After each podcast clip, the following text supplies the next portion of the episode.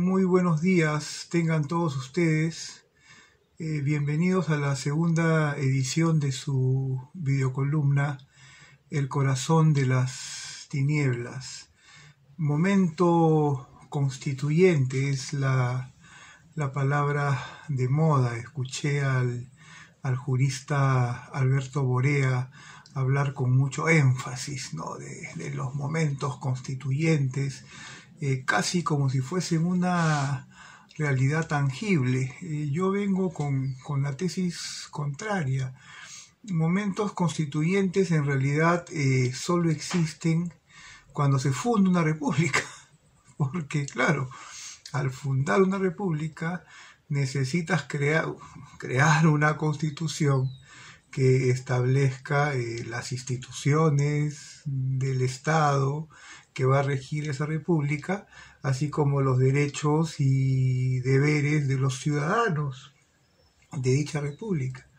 Después, cuando creas otras eh, constituciones, no hay momentos constituyentes, o sea, puede haber coyunturas en donde un sector está de acuerdo con que se realice una asamblea constituyente, en un país como el Perú, donde la cultura política es resolver los problemas con asambleas constituyentes, o puede haber, y qué es lo que más ha sucedido, el proyecto político de un grupo o el proyecto político de un caudillo de resolver sus problemas a través de una asamblea constituyente.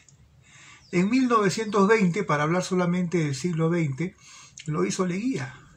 Leguía busca legitimarse a través de la Constitución de 1920 y salir de, del civilismo, ¿no? salir del civilismo que lo tenía atenazado y liberarse y emprender un proyecto absolutamente tiránico y autoritario. La constitución del, 70 del 33 emana de un momento sí especial, en donde la idea era transitar hacia una república por fin democrática.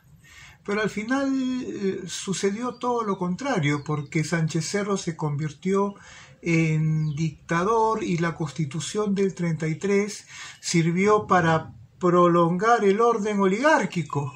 Inclusive uno de sus artículos, el más discutido y recordado, eh, prohibió la participación del APRA y la participación del Partido Comunista en elecciones, indicando que no se permitía que partidos extranjeros, el APRA era americana y el Partido Comunista asociado a Moscú, en las elecciones.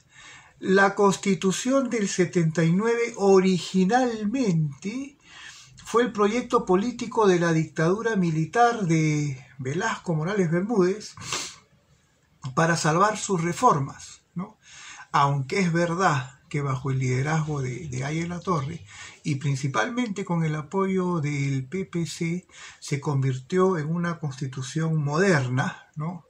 que se adecuó a los tiempos, le dio el voto al analfabeto y actualizó ¿no?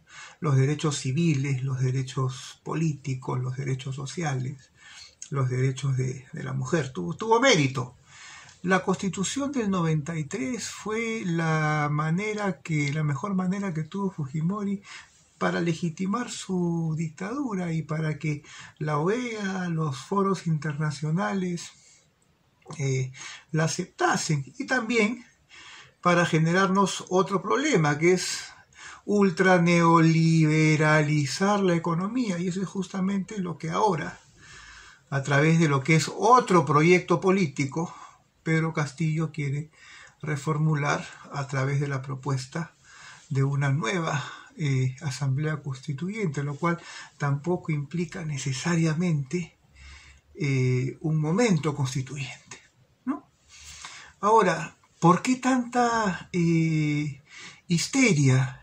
quiero decir dos cosas, ¿no? ¿Por qué vamos a recabar 5 millones de firmas para oponernos a una asamblea constituyente cuyos contenidos fundamentales eh, ni siquiera se conocen. ¿no? O sea, ¿por qué mantener a los peruanos en el pánico?